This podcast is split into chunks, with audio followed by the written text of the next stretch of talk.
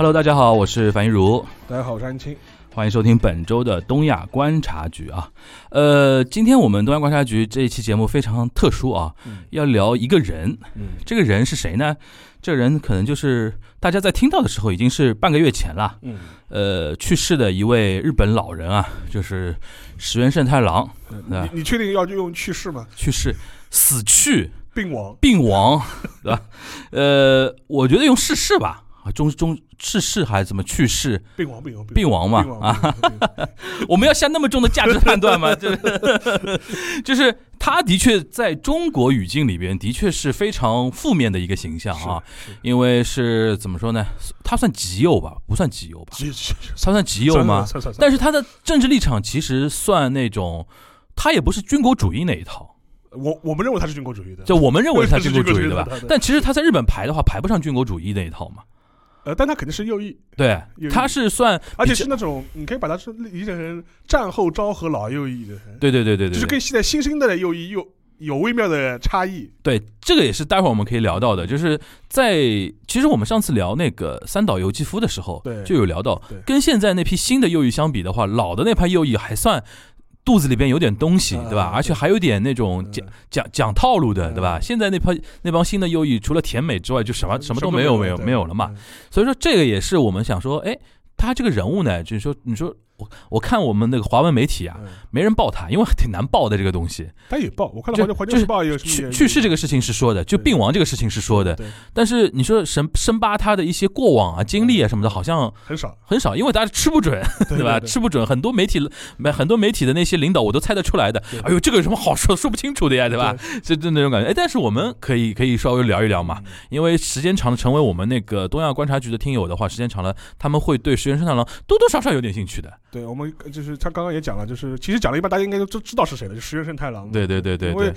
因为他的话，就是我们也知道嘛，因为从二零一二年之后，中日关系陷入呃比较大的波折，也是因为他嘛。所以说今天呢，我觉得，我觉得呢，可能聊一些他的一些成长的一些历史啊，然后也结合一些战后的日本社会的发展来聊，嗯，嗯可能更有意思一点。另外一点的话，我觉得对他来说的话，他有身上有很多标签嘛。你前面讲过，比如说啊，一个极右翼的政客，他除了政客这个面之外，呃其实有很多对对对然后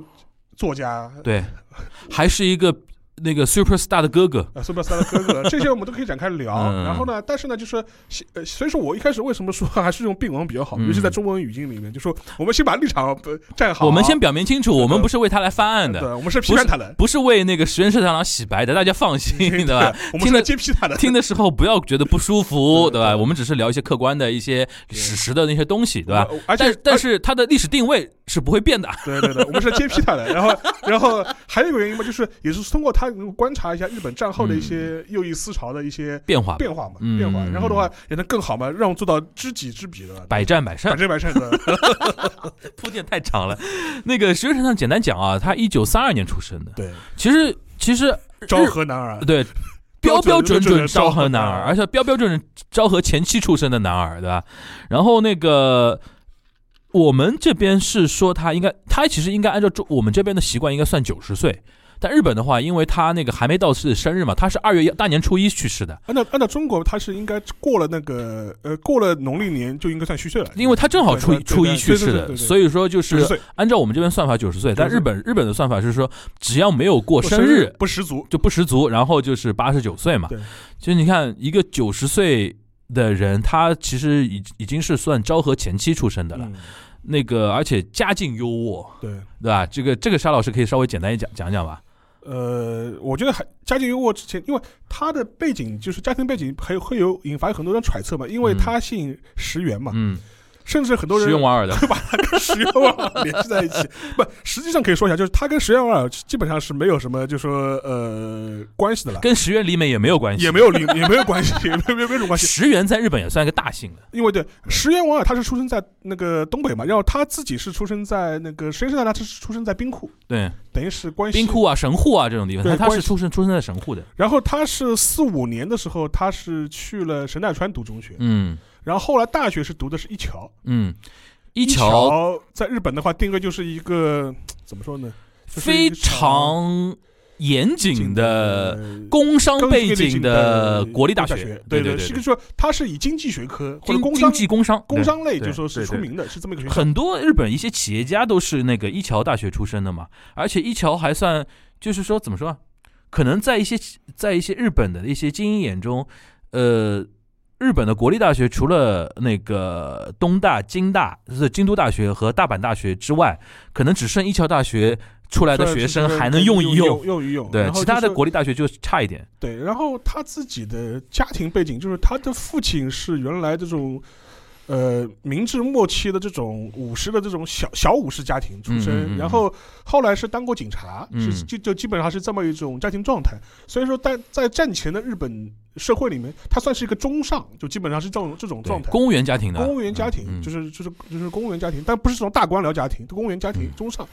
然后他跟西川护熙这种不能比啊，不是不是不是，那个人家是可以追溯到战国 啊战国。敬畏文魔的他妈孙子对的吧这个这个是这这个是没法比的。呃，哎哎，我们以后有机会可以梳理梳理日日本那种对老政治家的一些话题啊，挺有意思的啊。对，所以说他基本上是这样一种背景。然后实际上他最早开始出名的时候，他完全跟政治是没有关系的。嗯，他最早的时候是因为写小说，对，作为大小学在在学期期间就间写小说，嗯然后作为那个作家的身份出道的。嗯对，当时他的小说就《太阳的季节》嘛，嗯，太阳季节，然后就拿了芥川奖。芥川文学奖啊，不得了啊！就是我们都知道，日本有两大文学奖，嗯就是最最最高峰的两最高分的两，一个是芥川奖，一个是一个是直木奖。直木奖就是相对来说，直木奖是偏类型文学，偏流行文学吧？呃，类型文学嘛，对对对就被类型文学，什么侦探啊、推理啊，对对对就就对对对就是这种这种什么这种类型小说，嗯然后芥川奖可能就是文学的成分更高一点偏，纯文学一点，对，偏纯文学一点。就基本上是这两个嗯奖，这两个奖就基本上是。呃，怎么说呢？就是你得了这两个奖，你就你就基本上保证你成为名作家之列了。就是嗯。基本上你写你后半辈子就是写不出好作品，凭着你这个两个奖够了够了，就你就能够有你的文坛地位了，而且芥川奖的地位更高，更高，因为它川是纯文学奖，对，纯文学奖非常高。芥川奖嘛，就是我们知道，就是就日本就是早年的呃非常有名的作家嘛，芥川龙之介嘛，对，芥川龙之介，为了纪念他，为了纪念他写的，然后所以说呃设的，然后所以说他当时是凭借五五六年五五年嗯，啊，反正就差不多五五年五六年的时候，当时二十三四岁的时候，对嗯，然后就是靠了这本小说，一下子拿了芥川奖，然后一下子就少年成名啊，然后然后就是有了这种全国性的这种声望，而且用他自己话讲啊，就是《太阳的季节》，因为日本那个卖书卖的很火的嘛，就是尤其像你拿了芥川奖之后，你那种单行本啊就会卖的很好。然后他说，他就说从那个时候开始啊，就我看那啊，就钱啊，就加不加不 high d 姆，对，就是就就是源源不断的涌进来，就版税嘛，版税嘛版税特别厉害。而而且还有一个问题就是说，你看他事后这个估计呢，也是跟那这个老头子就是吹嘘的性格有关系。他就意思是说，我只花了两天时间就写了这本小说。放屁！然后我是说，然后后来说，他说因为他是左撇子嘛，嗯，他说我字难看，嗯，然后花了三天时间好好誊了一遍，这个人太太神经病了，就是跟是他当年这种。就傲气，就是他这种言语的风格嗯一直贯穿他一整个一生吧，整个一生就是从从年轻时候就是他是一个标题党，对对一生标题党，一生标题党嗯，一生标题党，所以说，然后他等于是有了这样一个身份，嗯然后其实这本小说本身的故事呢，说实话，呃，从情节上来说，也是一个有点类似于什么呢？类似于呃垮掉的一代啊，就是伤痕文学吗？有点像，呃有点，你可以把它理解成有点类似于像什么麦田的守望者、啊这种青年的迷茫啊这种彷徨啊，就是他应该他那个小说的主角就是一个一个类似于像青皮拉的 这样一个小混混这样一个这样一个角色嘛。嗯，然后他跟他的一些什么呃女朋友之间的这种关系，然后他跟自己的一些狐朋狗友的之间的这种呃这种争斗，迷茫的一代，迷茫的一代这种感觉就特别嗯特别重，所以说是这这么是这么一个故事。嗯。呃，他说他这个故事的来灵感是听他的朋友讲起了一件荒唐事，就是他就说我有个朋友啊，就就是做事很放荡不羁，嗯然后他的经历是怎么样，他就嗯。听来的这么个故事，然后嗯。以此为蓝本就写了这么一本嗯小说，太阳的季节呢，可能那个因为这个书很老，很老，了，很老了，七十多年，将近七十年前了吧？五五。年嘛，五年，你想将近七十年前，但是他我记得中间有过几次那个影像化改编的，对。大家说不定是能搜到一点那种什么电影啊什么的。他应该是得奖之后很快就被对就五十年代改编嘛但是它好像七十年代、八十年代、九十年代都有类似那种，比如说哆啦 A 啊，或者说电影的那种持续改编。然后实际所以说，呃，以至于这本书在当时的日本呢，就是引引起了很大的风潮。嗯，呃，甚至会有一种说法，就是要管他叫管这类人叫，就是有一些日本的当时的青年人，就是说以效仿你们的一些言语的风格、放荡不羁的做派为荣，嗯。以至于有所谓太阳族这种说法。嘛。嗯，你这理解了，他就是当年的韩寒嘛，啊，有有有点的，有有有有有一点有有点。的，就韩寒呀，有点对吧？哎点，有有有就有点那个意思，有点那个意思。然后引起那种他就是青年偶像了，对。那个时候，然后再加上他有一个传奇的弟弟，啊，对，石原裕次郎，对吧？御次郎，我们是不是要跟大家稍微要要要讲，展展开讲讲？你可以展开讲讲的。他就是一个 super big star，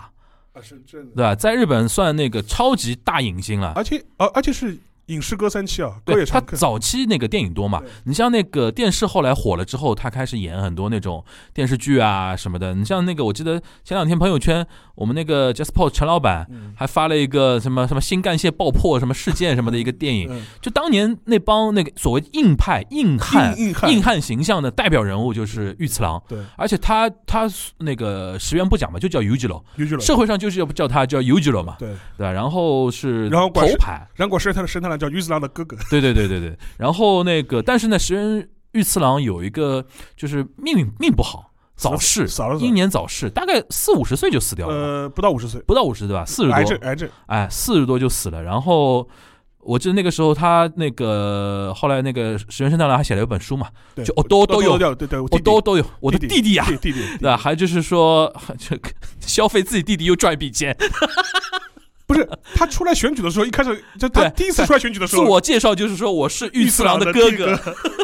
不，因为这样子，因为他实际上面最早的时候，等于是他出名早，因为他是那个靠那个成为一个畅销的小说的一个作家，流行小说的作家出了名。嗯，但是六十年代以后，他弟弟的名声比他大，对对对对他弟弟的名声比他大。对，就这这家人还挺有意思的。对。就是你刚才那个沙老师提到，比如说他是一个公务员家庭，对。然后父亲早期又是那个低级武士嘛，对。但是不知道为什么他们家家教就非常神奇，对。就是把兄弟两个人都培养成文艺骨干，对。对吧？而且都是领一时之风潮啊，对对吧？他那个他弟弟最火的时候，真的就是出门就是一堆女粉丝那种对对对于吉拉萨那种感觉，对吧？然后然后。我那个，我刚才你在说的过程中，我在在想，其实就他们兄弟两个人，如果他弟弟还没有那么早逝的话，兄弟两个人就直接就是把那个石原家的那个社会阶层啊，抬升了，抬升了一大个地位。你像现在基本上石原家这里边要说到石原慎太郎很能生啊，对，四个四个儿子啊四个儿子，四个儿子，而且里边两个政治家，一个呃呃一个明星，主持人，对对，算算算艺艺艺人吧，对艺人，全国知名艺人。，对然后那个最小那个儿子又是画家。画家，对，哇塞！那那天那天我看画面，就是他最终不是去世之后，不是福临嘛，福官嘛福官嘛，就是那个小泉纯一郎都在。对，因为好像他们有点远亲的，他们里面说，啊，对，那介绍里面说小泉纯小泉家跟那个石原家还是有点远亲。然后我一看，哇，四个人，而且老大生黄，对，嗯，不，刚刚刚刚落选，对，刚刚落选，原来是做过自民党干事长的，对对吧？石原然后石原派。对，然后那个老二梁纯，梁纯就是那个呃艺人嘛。艺，人，对，然后那个老三红高。红高那个也是议议员，但是就经常会选上选不上那种，不不是特别稳。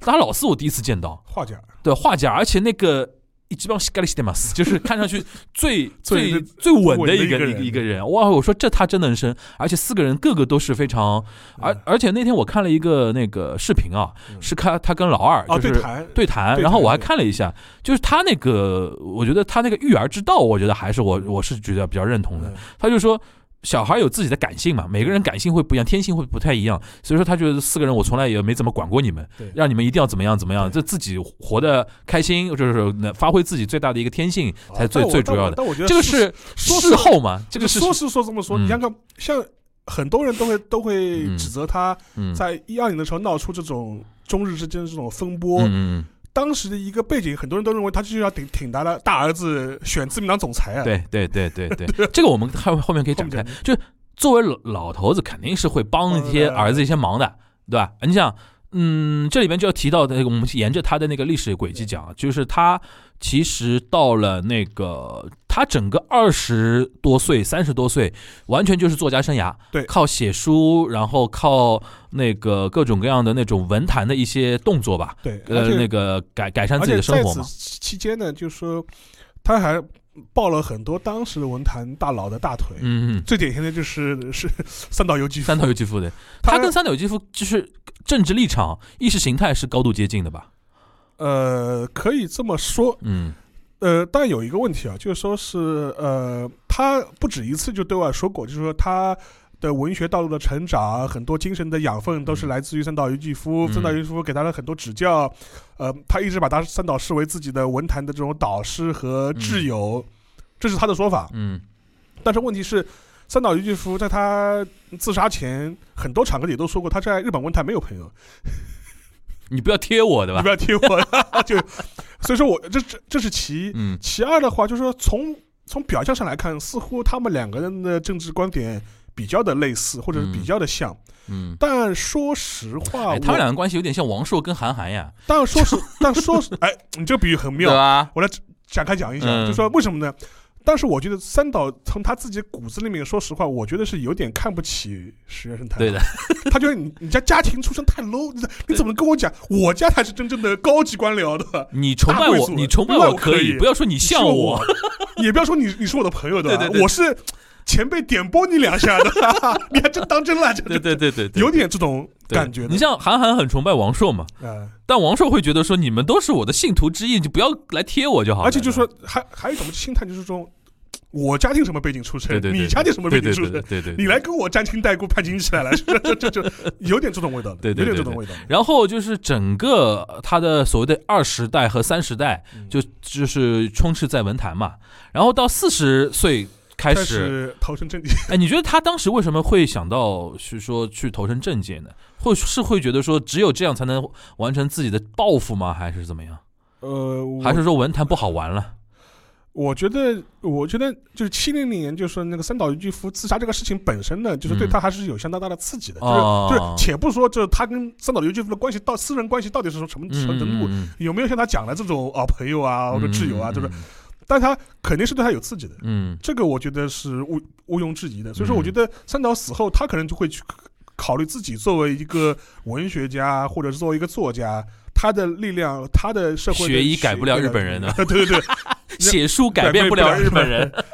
如何能能有一个更大的舞台去发挥嘛？我觉得这个我觉得这个这个肯定是有考虑的。我觉得对对他来说，就精神层面上面肯定是有刺激的。然后跟大家补充一点信息，他就是四十四岁的时候，嗯，然后选那个众议员嘛，对，呃，第一高票，第一高票，历史第一高票，历史拿了三百万票，三百万拿了。三百万票。这个呢，其实跟他是一个知名文学家是有关系的，还有一个还有一个明星弟弟，明星弟弟。对，这个就是怎么说？日本选举，说老实话，就是看三个版嘛，对卡邦、康邦和什么吉邦，对吧？他是钱有的，对，但是没有所谓的叫地盘，就是说没有所谓选区的那种家族地盘。，但是呢，康邦非常厉害，他那个看板非常厉害。石原慎太郎这个名字砰一立，然后什么御次郎的哥哥一立，哦，投票就投给你了。对对，好吧，所以说他四十多岁的时候，非常顺利的进入到了政坛，拿下了当时的最高票最高票，然后万票，然后非常顺利的就他呃他不用多想嘛，肯定自民党嘛，对，而且是自民党里面还偏右翼的那那那那些人，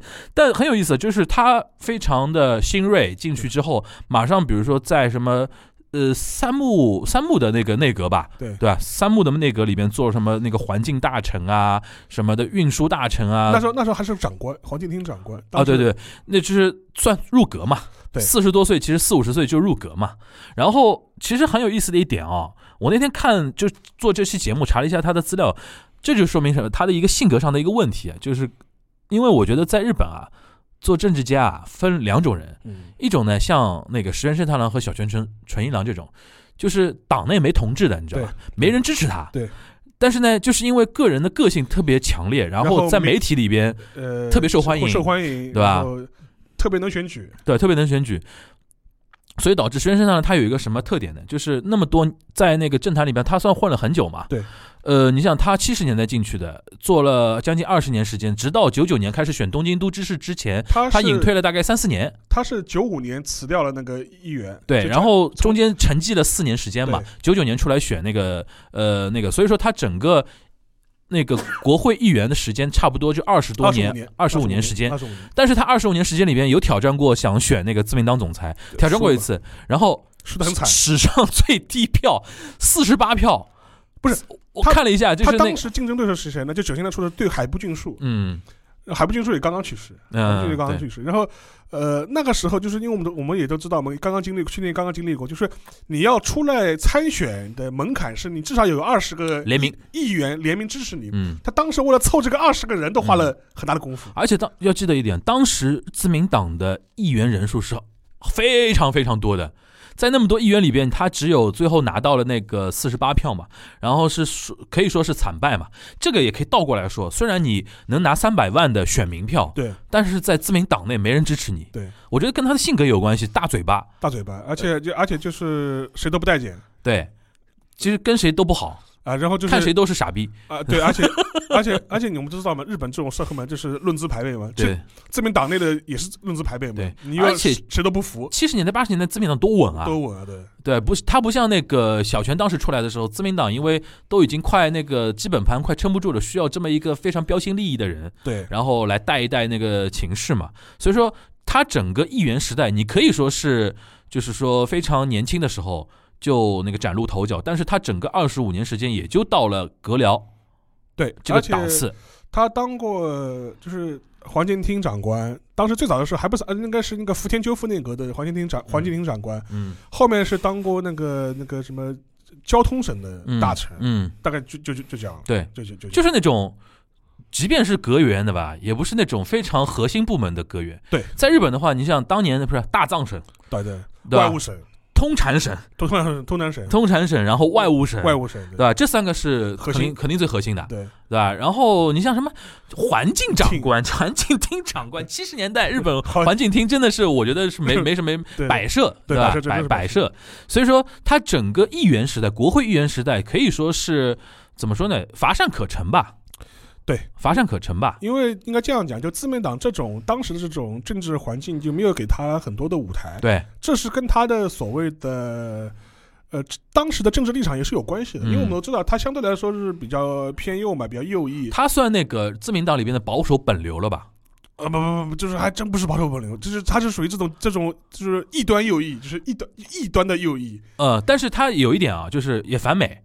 对啊，所以说所以说什么，就是保守本流怎么能反美呢？不，我的意思就是说，比如说像那个吉田茂那一派，对啊，就是肯定要听美国的嘛。对啊，但是你像鸠山由鸠山一郎那一派下来的话，他其实一直在选择是说自主的自主的那个宪法嘛。对，他是比那批人呢就更右更右一更点，右一点，更右一点。如果算保守，就是说不算本流吧对，算那个非主流保守里边的非主流，对吧？对保守里非主流，因为因为实际上面我们要知道，整个七十年代、八十年代相对来说，即便是当时的自民党的所谓保守的派的这种阵营，嗯他的很多立场跟现在日本的保守派阵营的立场还是很很不一样的。嗯，我举个例子，嗯呃，七十年代的时候，哪怕是呃日本自民党内的偏保守的这批人，嗯也认为应该要跟新中国建交，对吧？建立外交关系。呃，最典型的例子嘛，我们都知道，无论是田中角荣、福田赳夫还是三木武夫，其实在对华建交这个恢复邦交这个问题上面都没有什么太大分歧的。对的，但当时的实际上呢就是反对的，对的，要要求跟中国台湾保持关系。对对对，他就是呃，他有点这这一方面，他跟岸信介那批人是更接近一点吧，对，他就他就他就说他就他就他就他就非常不支持的，对对他非常不支持。这这个其实说实话是跟当时的自民党的主流气氛是对唱对台戏的。就他是意识形态更强烈一点。对，然后同时另外一方面，呃，日美安保，嗯，他反对日美安保的态度呢，其实跟左派反对日美安保态度呢正好相反。相反相反，反，左派反呃反对是因为你日美国搞帝国主义的，对对对，我们要反帝，对吧？嗯，他反对的理由是说 说他说你他说我们要搞民族主义的，我们凭什么要听美国？我们要为什么要美国人保护我们？对对对，所以说这是他当时的很多言论。所以说他一方面就是说是得罪了呃党内的一批呃保守的主流，嗯，要要然后呢又反对了又反对当时保守主流的一些呃对外的一些平衡的这种政策，发展对外关系啊，然后同时呢也要维持，比方说对美的一些安保啊，怎么样安抚美国啊？他不是的，他是这 就是跑过来说一既繁华也繁美，所以说对于很多一些首相来讲，即便想用你，不敢用，不敢用不，敢用，太危险太危险，而且你又不听话，又不听话的，经常会面对镜头啊，面对记者瞎讲。瞎讲的，那所以说，他整个国会议员时间就相对比较怎么说呢？也马上就看到顶了，天花板就马上看到了。就不会给你特别重要的舞台去发挥了，对对因为就觉得这个给你的话收不住的，而且那个年代，说老实话，媒体也没那么爆发，对对吧？然后这里边就来到刚才沙老师提到九五年，他就是就是怎么说呢？呃，他是隐退，对他辞他辞掉辞辞掉了国会议员国会议员当时还搞了一个非常呃激进的一个一个一个发言，嗯就是你在那个油管上面都能都能搜搜到了，当时他的一个讲话，反正讲你们讲的话也是非常就是就是非常狠，嗯呃，就是大骂，就是日本现在的政治家都没骨气，对吧？嗯就类似这种话，就是嗯。然后呢，休息了四年之后，一九九九年出来选那个东京都知事，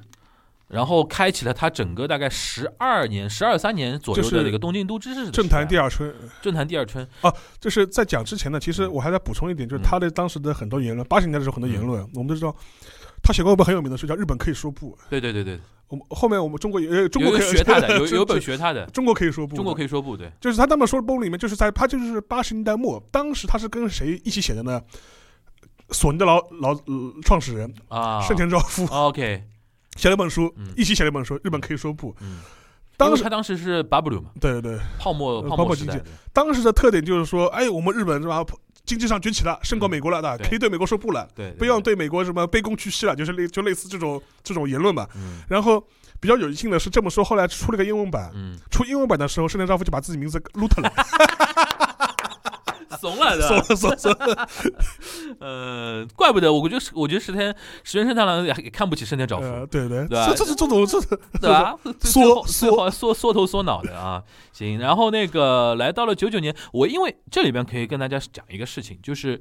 我一直在分析他这个人的一些行动的一些一些怎么说呢原动力啊。嗯因为我觉得他二十多年国会议员看透了一件一件事情，嗯就是在自民党这个范围内啊，就是在国会这个范围内，还是要靠党派的那种协调、党派的力量来那个去所谓说叫牵动这个国家，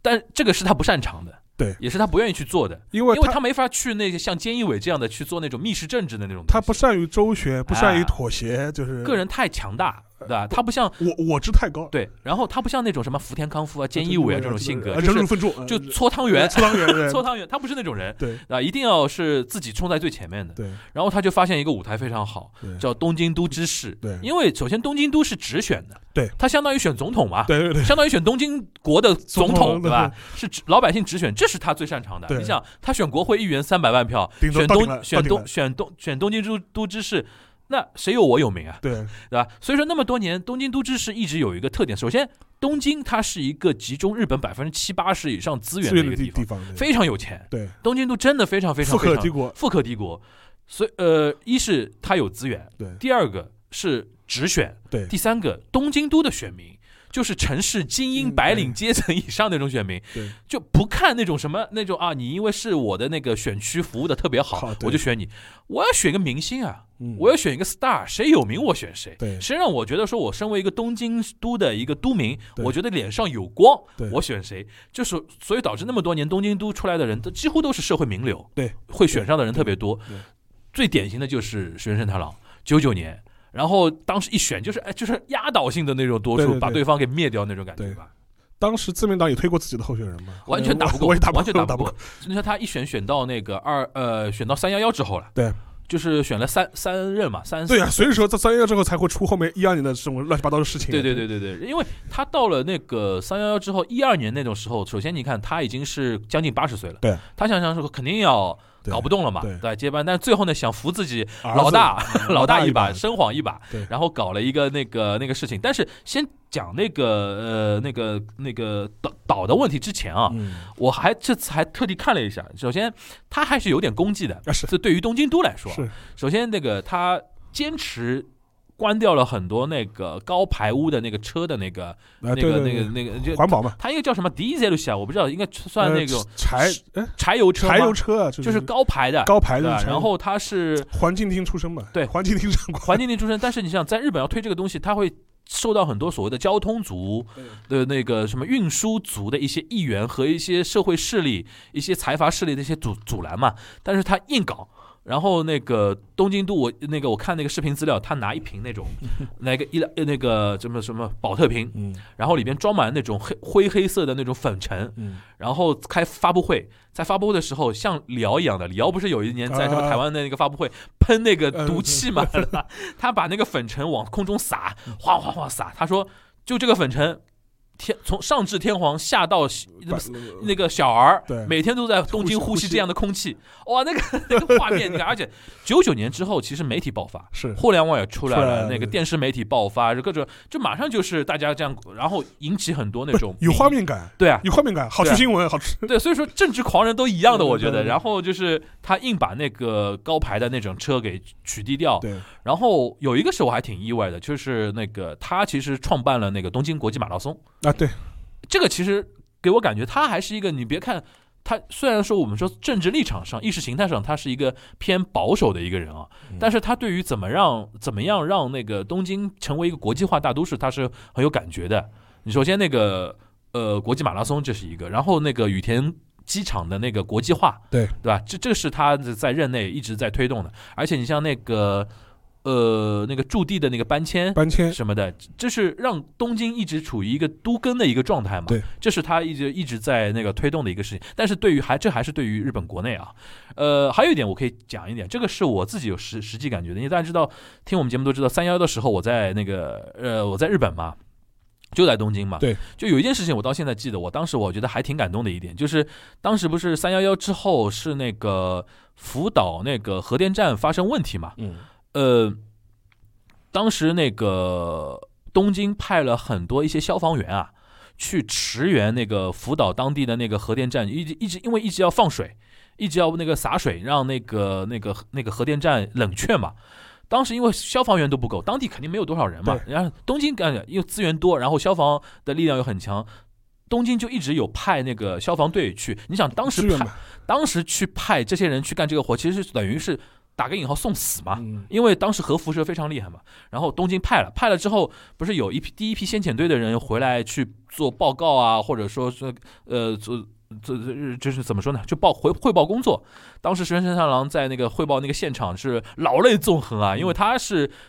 站在他的角度，他是爱高度爱日本的嘛，他会觉得说整个三幺幺。看透了你们这帮嗯就是精致的利己主义者的人，嗯然后什么逃出去的逃，然后像兼兼职人那种傻逼在那那那那首相怎么样？他对于这批 rescue 的人，就是那个消防队员，他是非常动真情的。嗯他就说非常感谢你们，然后感谢你们为这个国家的付出啊什么的。后面还有一件事情，就当时瓦砾问题，啊对，要运那个东西，当时因为福岛那个地震震了震坏很多房房子嘛然后很多瓦砾很多他没地方处理，对，然后各个都道府县竟然都不愿意接收，对，因为觉得说这个瓦砾是有核辐射的，对。有核辐射的可能性了。然后他是身先士卒嘛，对，石原慎堂身先士卒，他说这个东西东京绝对接受。嗯。然后怎么怎么，当时其实东京都内说老实话，老百姓有一点嗯。也有点想法的，但是呢，因为你像他是一个高度的一个大爱国主义者嘛，嗯。然后说哦，我们东京都接受，然后怎么怎么样，所以说这两件事情从站在日本人的角度来说，对他是一个还是偏正面的一个评价的。但但到后来不就不就事件了吗？对说三幺幺是天谴，对，三幺幺这个事情过去之后，马上就来到了呃二零一二年，嗯，二零一年当时等于是野田佳彦对，在台上了，然后就来了一个就是我们中国人特别熟悉的一个事情，那个构岛风波嘛，构岛风波，对，对吧？这个我们要展开讲吗？不用展开讲，不用展开大讲大家都知道嘛，大家可以回回去搜一搜大家，都知道嘛，而且当时我记得印象非常深，他是在美国讲的这个话。对，他是在美国华盛顿的一个什么智库的一个演讲的时候，对突然突然之间宣布了说那个东京都要购岛，对对吧？然后还看旁边的美国人说东京都要购岛，美国人不会反对吧？就是现场非常那种那那种怎么说呢？就是非常剑拔弩张那种气氛嘛。对，所以事后有人是说他实际上是有点倒逼自民党内的一批右翼，你要表态，逼你们表态。然后嗯同时呢，因为当时也是自民党党内面临一个总是总裁。呃，对总裁选举，然后要迎战下一轮的那个国会选举的这样一种背景嘛，所以我当时所以很多人都分析嘛，他某种程度来说可能是在为他为他自己的儿子大儿子造局，跟大家分析一下当时的局面啊，就是当时是民主党政权，已经不得人心了。但是到了二零一二年那个时间末期点的时候，到野田佳彦，其实大家已经看出来民主党不靠谱。不靠谱，不行了。然后呢，自民党是这样的，就历史上有过两次，就是自民党下台嘛。自民党刚刚下台的时候，自民党总裁这个位子是烫手山芋，没人愿意接。没人愿意接。对然后，但是呢，到越到后期呢，越香，对，就越变成香饽饽，因为对方不行了。可以回来了，呃哎，我只要坐上自民党总裁位子，我就是下一任的首首相。相了。对，然后当时一二年的时候呢，就是自民党大家其实都看出来了，哎，这这快要回来了，我们快要回来了。然后你知道当当时不是古元真一呀、对对对麻生太郎啊什么的石原生晃嘛，对吧？安倍，安倍晋三嘛，对，大家都在竞争嘛。结果你事后后来看，嗯安倍也运气好嘛，古元真一这个这个身体不好身体哎呦骑车骑车自己把自己给摔了哎，，而且他好像是那个自己好像器官什么的也有一些问题骑车把自己给摔的。了，当时其实石原生晃没什么机会的，对，没什么机会石。原生晃因为实在实在是除了他老爹跟他那个叔叔之外，对他这个而且他这个人过于低调，对，没有什么非常强烈的个人色彩就是跟他父亲正好截然相正好相反。我估计因为有这样的一个父亲，小孩肯定都低调，因为你搞不过自己老头子嘛，对对吧？而且他又老大，对。老大你想从小被他老爹虐的嘛 嗯那种感觉，但是他也老爹也爱他嘛对，对对，但是造局，但我觉得石原生上当时那个想法就是说，你要拼那个呃稳健你拼不过古元真一的你只能在剑走偏锋上面，对走在安倍的更激烈的那一边，然后吸右一票。对所以说他当时可能有这种，想法出那一招，然后想拱他儿子一拱对，但是后来效果也一般嘛。效果也一般嗯，效果一般，其实安倍的真正的对手是古元真一，对当时就沙老师讲的，命不好啊，并不好 命不好，自己骑个车都会摔，对吧？嗯所以说这是当时的一个大的背景嘛。嗯所以所以说，我觉得他本人呢，我觉得前面讲了他很多，比如说啊什么看着什么 rescue 的这种什么老练综嗯合，因为他骨子里面是有一种。呃，以日本为中心的这种民族主义的这种大的倾向嘛，嗯他当时会说，呃，三幺幺是对日本人的天谴这种话的一个大的语境，就是说，他就是说，因为现在的日本人，对吧，就是一就是一点都不爱国，对吧？对，就说精神上很颓废，然后自私自利，对吧？就对就说，然后就说是因为现在国之不国，所以说要他天天谴，对，对就就说是，但这种话讲出来也是很也是很很招骂的嘛，就是很招骂的嘛。但是但是他类似这种话一直在说，嗯。就是说我今天上午的时候还发了一个 podcast 的一个录音给那个那个樊如听，是二零二一年的时候，他上了日本的一个 podcast 的节一个一个节目，你呃就说是对台的嘉宾是那个龟井静香，也是自民党的一个老老老家是他的伙，好朋友，是好朋友。好朋友，自民党内的也是当过干事长吧？干事长没没做到，干事长没做啊，到，对，反正嗯反正反正，但是是一个自民党内非常非常资深的这样一个政治家吧。然后两个人有有一个对谈，嗯，然后谈什么新冠期间的各种各样的嗯。问题啊什么。这好像是他那个呃活着的时候最后一次接受公开采访了，就是二月二二一年的一月月份，二零年二一年的一月份，结果他里面也是大谈啊，嗯。天天天谴，天天天，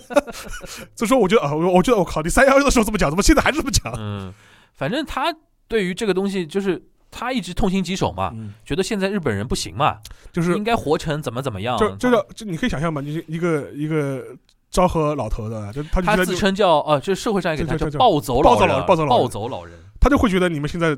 就是说，呃，就是不符合他的认知中的这种日本人的这种所谓大和魂啊，或者乱七八糟这种，其实站在日本人的立场是能理解他这种爱国主义的，呃，只不过站在我们中国人立场就觉得这个是神经病嘛，这个人就是嗯对吧？然后呢，他为就所以说，我觉得他是分呃分两种方式，嗯一种方一就一两个方面了，就一个方面是他可能内心深处真的是这么想的，这是一种；但另外一种嘛，他也是把它当做自己的一种人设。对，标签嘛，标签化，嗯。反正我就这个标签了，你怎么你怎么着吧，就是属于说，对。就是说他的很多的言论，呃，按照现在的标准来说，确实是。呃，甚至都已经超出了民族主义，有点种族主义的这种倾向了。啊，就是说啊就比如说他在东京都当知事的期间，也发表过很多，比如说歧视朝鲜人啊，嗯歧视中国人啊，嗯歧视外国人的这种言论，对，呃，非常多。甚至有的人，因为当时很多人都觉得他的很多言论，嗯，在日本国内可能还好，但是传出去的话，会造成非常不好的国际的一些影响。影响对影响，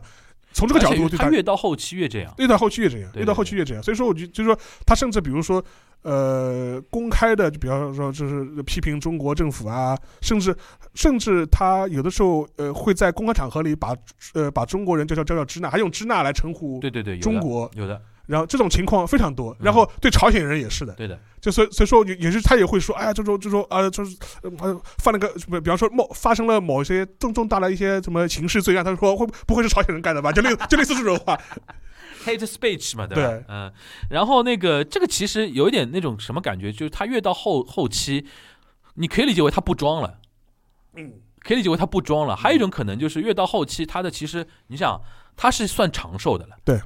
他的很多朋友都是死在他前面了，对。他越到后面，其实人是很孤独的嘛，对，他就活在自己的一个世界。完全的信息茧房里边，对，他的看出去的世界就觉得，哎呀，美国也不行，中国也不行，谁都不行，日本现在也不行，都没活成他想要的一个样样子，而且嗯那个是还有一个是，呃，他的一个就是呃反华反美什么反反朝鲜半岛，就是呃反正都反。嗯最有幸的是，他在二零一一年的时候，就是也是曾公开就说是发表过什么言论呢？就说是呃也是骂美国，嗯意思就是说呃美国呃日本就像是美国的小老婆。就说就说，呃，与就是美国美国要什么就给什么，予取予求，对吧？嗯，就外务省的一批官僚，个个都没有腰板，嗯这是他在那个就是那个东京很有名的就外国记者俱乐部上面嗯就公开发表了类似的这种这种这种言论嘛。对，所以说我觉得这个这，然后然后同时嘛，他对中国，呃，但比较好玩的是，二零零八年北京开那个奥运会的时候的时候，他来的，嗯，嗯。他是作为受邀的因为 因为他是那个东京。东京的那个都知事嘛，东京都知事，嗯所以说所以说我觉得这样类似这种情况，我觉得也哎。事后看也是很有劲张。老师你还记得，就是很多年前。嗯他有一次接受那个中文媒体采访，南风窗吧，我记得就哎呀，我记得就南南方系的一个一个一个一个一个一个媒体很早了，很早。很早，大概而且那个像那个什么东京就是被啊不是日本就是被美国阉掉的一条狗，就是那个时候他说出来的。反正类似的话，这那时候他就讲过，然后中中文世界那个中文读物里边第一次介绍他那个那个那个说法的那个，就是当时南方系的这个媒体嘛。对。对而且当时我看的时候，我印象中这个采访还很神奇，就是我也不知道尺度很大怎么怎么约上的那种感觉，对对吧？而且他真的什么都聊，对，而且我们那个那家媒体也是什么都报了，对就当时那个什么都反正就是现在是不大可能再出现这种报道，现在没人敢去采访他，我觉得，即便他活着，采访都发不出来，我觉得。对，发不出来。对呃领导会问你为什么采访他呢？对，什么意思呢？什么意思呢？对，你让我发还是不发？所以说，所以说今天我们录这个节目之前，为什么要做很长的时间的铺垫，也是 也是个道理的。行，然后那个话说回到他一二年，呃，他最终有一个功绩就是那个决定要申奥嘛，呃，对，决定要申奥。虽然那个申奥成功的时候，他已经他已经离开了，离开离开那个他是等于是。呃，选上了，然后做了一年，然后辞职了，然后等于有个补选，对。补选那个补选上来那个朱赖嘛，呃，也是也是对，嗯。就当时他的副知副知事副知副知，事然后他在他手上就做了一日，对，在他手上把那个东京的那个二零二零冬奥给拿下，嗯，但是那个时候那个石原慎太郎已经已经离开了，对，他离开之后呢，竟然跟什么桥下彻啊这些这维新啊什么的就大阪维新会就是对大阪维新这这批人就搞在一起了。但是后来也封封了，就就是大阪维新觉得这老头太猛了，比我们更猛那种。因为大阪维新会我们都知道嘛，像去年的那个选举当中也是属于大跃进嘛，就是四期大跃进对。但是大大阪维新会他很多政治主张，除了一些地方的主张之外，在嗯国政方面，甚至比自民党还要激激进，对甚至更保守对、更保守、更激进、更右。但即便是这么个人物，就大那个呃，就桥下彻，好像是当时他们叫日本维新会。日，本维新会。后来是合作了大概不到两年时间，就分东京和什么呃就就就分就分掉了。嗯。呃，当时的说法好像就是说桥下彻跟那个石原慎太郎就理理念不合，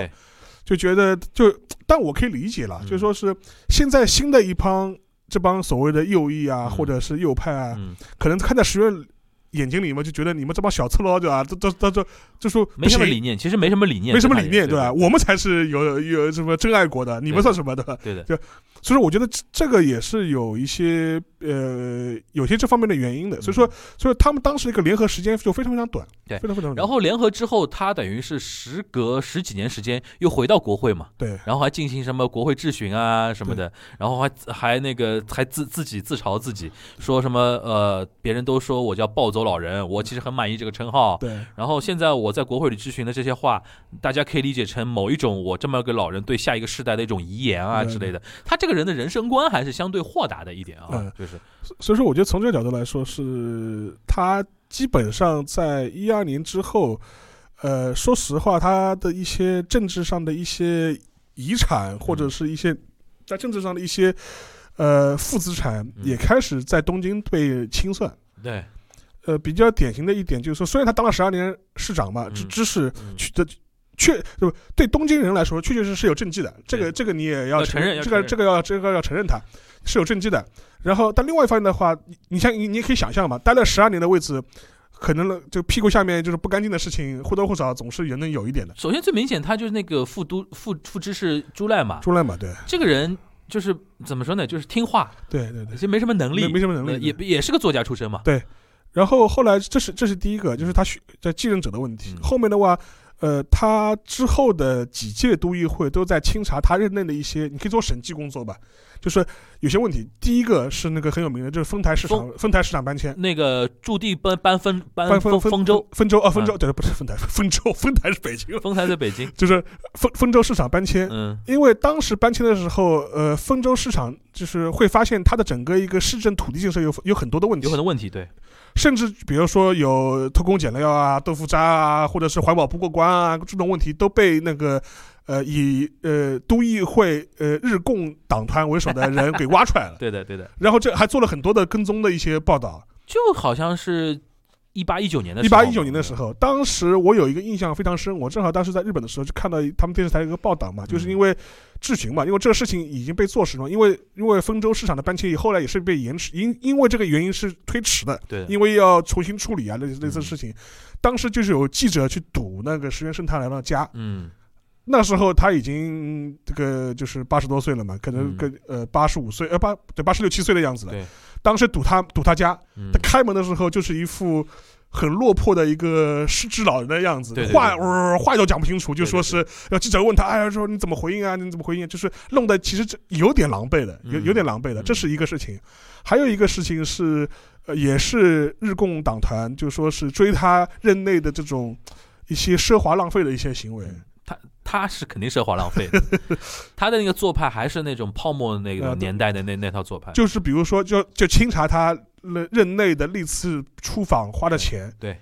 就是是就是说他是就是他可能历次出访就是花了大概几亿日元的这种出访的这种开销，嗯有没有必要？有多少是被浪费的？嗯有多少是一些账目是不清楚的？对，也在追查这个事情。就是说，所以说他晚年的时候，其实很多时候也也要应付类似的这种负面的一些新闻啊，或者是这种，嗯所以说也怎么说呢，有一点迟暮的这种感觉。但有一点就是嗯。就是有有有一种就是说，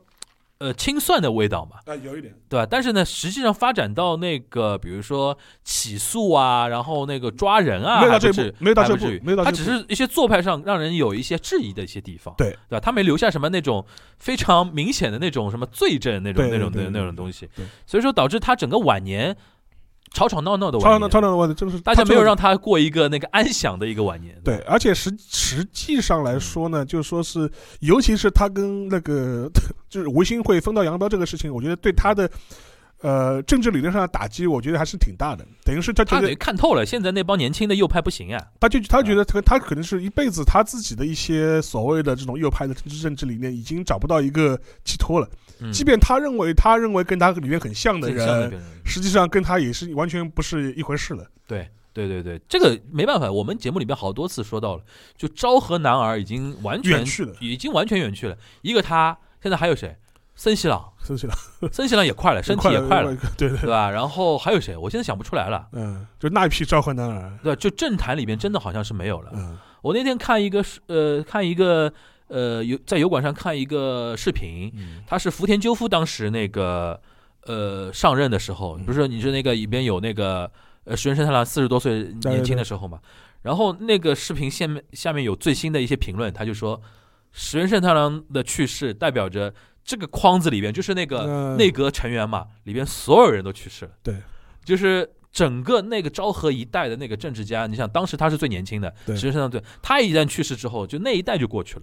而且呢，说实话，就是说他的问题，你看，你看他呃去世嘛，嗯，呃，看上去似乎有很多的日本的政坛人物都去参加他的嗯，葬礼啊，还是很孤独的。就是比如说，哎，那个安田文雄也去了，对对对，小泉也去了对，福田康夫也去了对，就是这这反正就是日本的所谓的原来就前政坛或者现政坛的一些要人都去了，嗯。看上去好像似乎是很风光的这样一种状态。嗯。但是说实话，我是觉得，呃，某种程度来说，现在的这批日本年轻人或者是这个时代的人，实际上是无法理解石原慎太郎的很多想法的。嗯对，就已经是隔膜到，就是说，就觉得你是一个昭和时代的像怪物一样的东西，完全不理解你在讲什么东西。你已经不是上个世代的问题了，对，就异世界的人异，世界的人，异世界的人，就是现在哪怕是现在上什么二 C H 的一帮他们网络右翼这帮小嗯年轻对吧，也无法很多理解他的很多一些想法。对，然后他反过来看你们的呢，就会觉得，哎，你们这帮什么不争气的、完了，不争气、完了不，争气的家伙，对吧？就对就只敢在什么网网络的论坛上骂骂人，对吧？对对对就就类似这种状态了，就是。对对。然后我那天看那个他那个告别式啊什么的，因为这里面跟大家说一下，日本人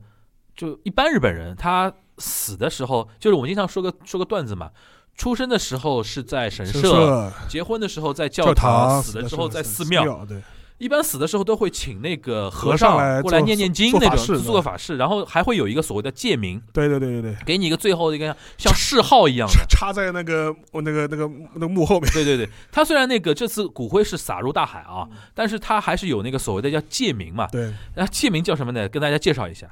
这个戒名很有很长的戒名，但里面充满了很多他的人设的标签的那个东西。啊海洋院，首先为什么呢？他住在神奈神奈川川嘛，一个别墅地别墅地嘛，对对，边上是大海，然后阳光非常好的一个地方，叫海洋院。文政就文化的文，政治的政，就是他两个两个两个嘛。首先作家，作家，第二个政客，对。政治家，然后就文政，慎荣居士，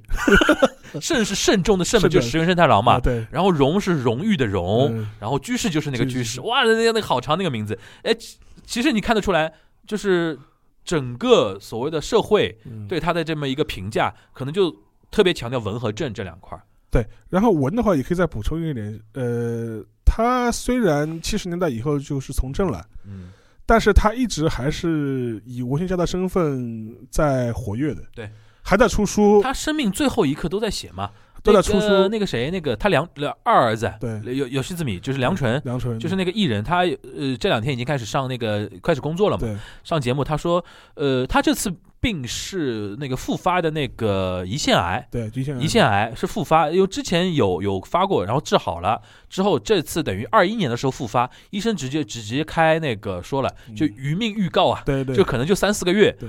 他是直到那个二一年的年末，嗯是最后把自己的一个什么短篇小说集给稿子都写完之后，对然后他自己说，他说他老爹对他说，对他们这帮儿子说，这个就是我的遗作了。对，然后到了一月之后开始昏迷啊什么的，才会才会这样。然后后来当当时是呃，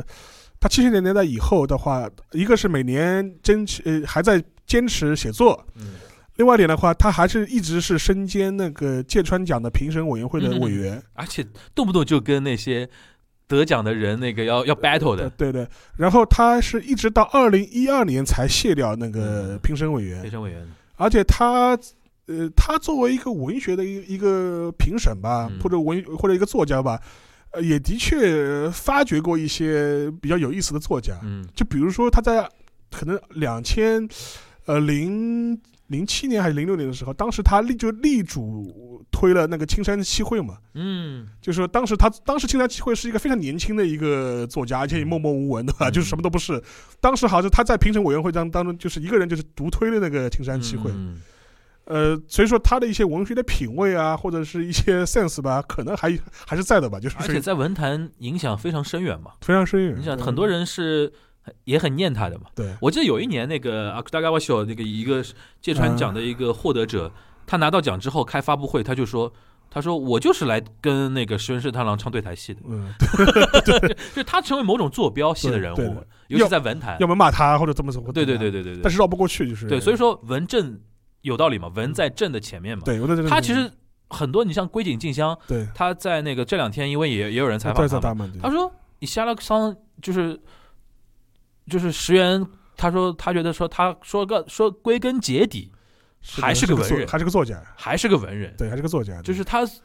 政治这个东西只是他的一种表达方式，表达方式，对。他一生都在表达嘛。对，一生都在表达。所以说，因为我们也觉得他是标题标题党的一生嘛，对，然后我们可以期待一下，因为你想他是去年年底，嗯，呃，短篇小说集刚刚自己写完嘛，完今年肯定就能出了，肯定出来，对肯定。出了。然后这本书肯定也是 best seller，对。也是 best seller。然后那个我呃我是有机会的话可以托，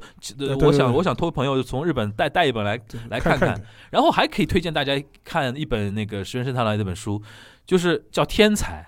啊，这本书非常有意思。我我在家里我的书柜上面，他把自己想象成是田中角荣，对对对对对。写了一本自传。对，哇，这个这个题材特别有意思。然后他就是我们我刚刚提到的，他二一年一月份的那次访谈当中，嗯他最后跟桂井金香一个对谈的主题就是说，如果田中角荣还活着，他会处理怎么他会怎么处理新冠的这对对对对种问题？对对对对，所以说他好像很很欣赏田中角荣哦。哎他对田中角荣田中角荣的态度就非常有非常矛盾。嗯。一方面，他似乎是非常赞成田中角荣这种大刀阔斧啊，或者是这种大开大合的，大开大合的这种执政风格，跟他很像嘛，就是放得开的然后，但是田中角，但田中角荣比他更圆滑，做事他很多做法可能石原慎太郎看不上。看不上。但是田中角荣很多 vision 的东西，他觉得是应该是一个真真正正的大宰相应该做的事情，他会觉得得现在那帮人都太苟且了，太苟且了。嗯，然后，但是另外一方面的话，他对田中角荣的一些政策，他又持反对立场，就比比如说说跟跟那个新中国中国建交恢恢复正常关系关系，他是他是反对的，对吧？嗯他是反对的。嗯所以说，我觉得从这个角度来说，我觉得就就非常有也蛮复杂的，哎，人都是复杂的嘛，蛮复杂的。嗯所以说，但是呢，你想想看，你想想他他二一年一月份，他去世前一年，嗯，心思念资还在讲，哎呀，如果是田中角荣来，肯定比现在这帮家伙处理的要好。田中角荣已经是五十年前的 这政物了，他就说肯定比现在这帮家伙处理新冠问题要处理的好。嗯，所以说，这也能看出他的一种嗯，情节吧，或者一种心结在。所以说我觉得今天通过这期节目，大家可以得出一个结论啊。嗯，首先，一方面，我们觉得还是要先强调一点，就像我们节目一开始说的，揭批，今天就是不是给他来洗白的，就是说来揭批他的，对对对吧？从那个我们中国人的立立立场上来说，石原石原慎太郎是绝对有问题的。对，我们要立场我们要我们我我们要挖掘他反动立场的思想根源。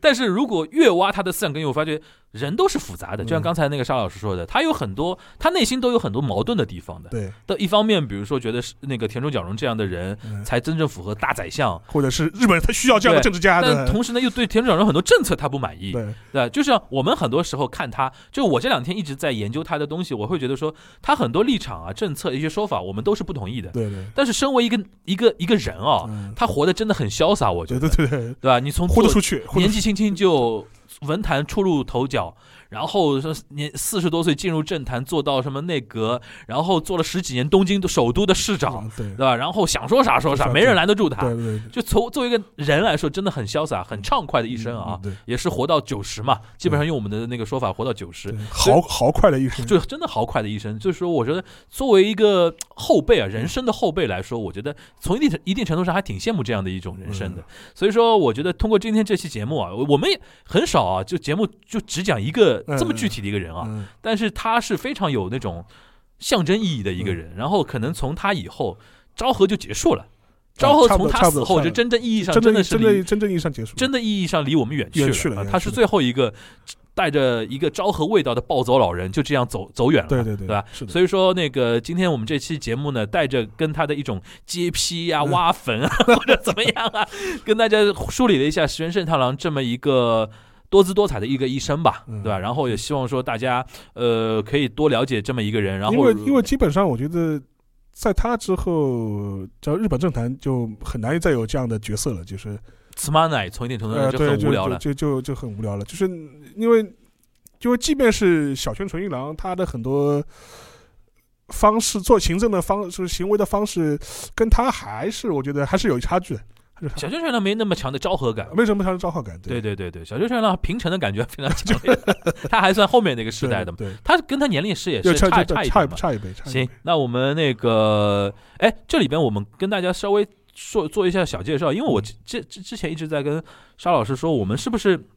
也要做一做日本的一些嗯，人物啊，人物的梳理啊？嗯比如说我们今天其实聊到了，我很想做田中角荣，田中角荣的梳理，是是是，田中角荣太重要了，这个人。从田中角荣就讲到田中真真纪子，对，然后你想，今年又是中日邦交正常化五十周年，对，虽然大气氛不是很大气氛不是很好好吧，但是五十周年不能不提田中角荣这个人啊。就是就是按照我们中国人一就是很多场合一直会说，就是不能忘记吃水不忘挖吃水不不忘挖井井人，对？然后我们说，是不是？呃，这里边跟大家稍微呼吁一下，如果大家对于田中角荣的那个内容有兴趣的话，可以跟我们有些互动啊，比如说我们可以说不定可以做个系列出来，做个系列，对吧？对。比如说那么日本宰相列传，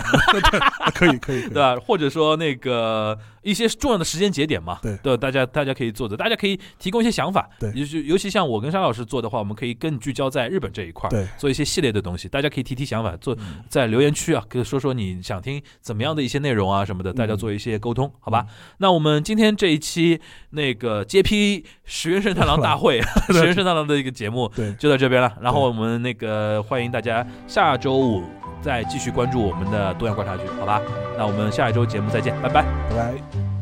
上を向いて歩こう涙がこぼれ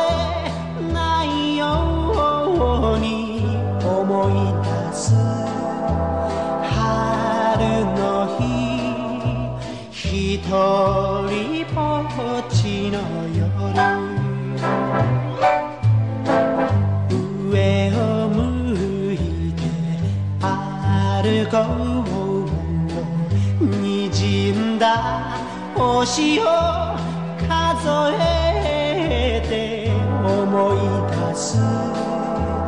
夏の日。一人ぼっちの夜。幸せは雲の上に。幸せは空の上に。上を向いて歩こう。涙がこぼれきながら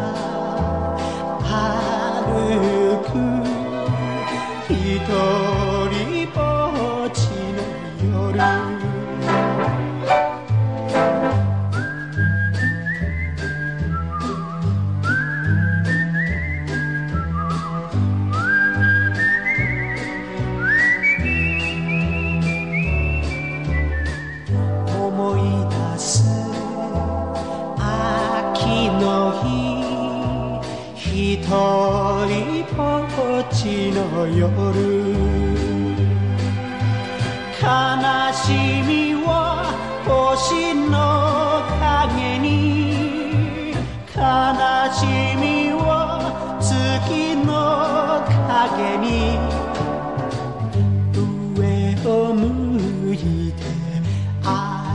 顔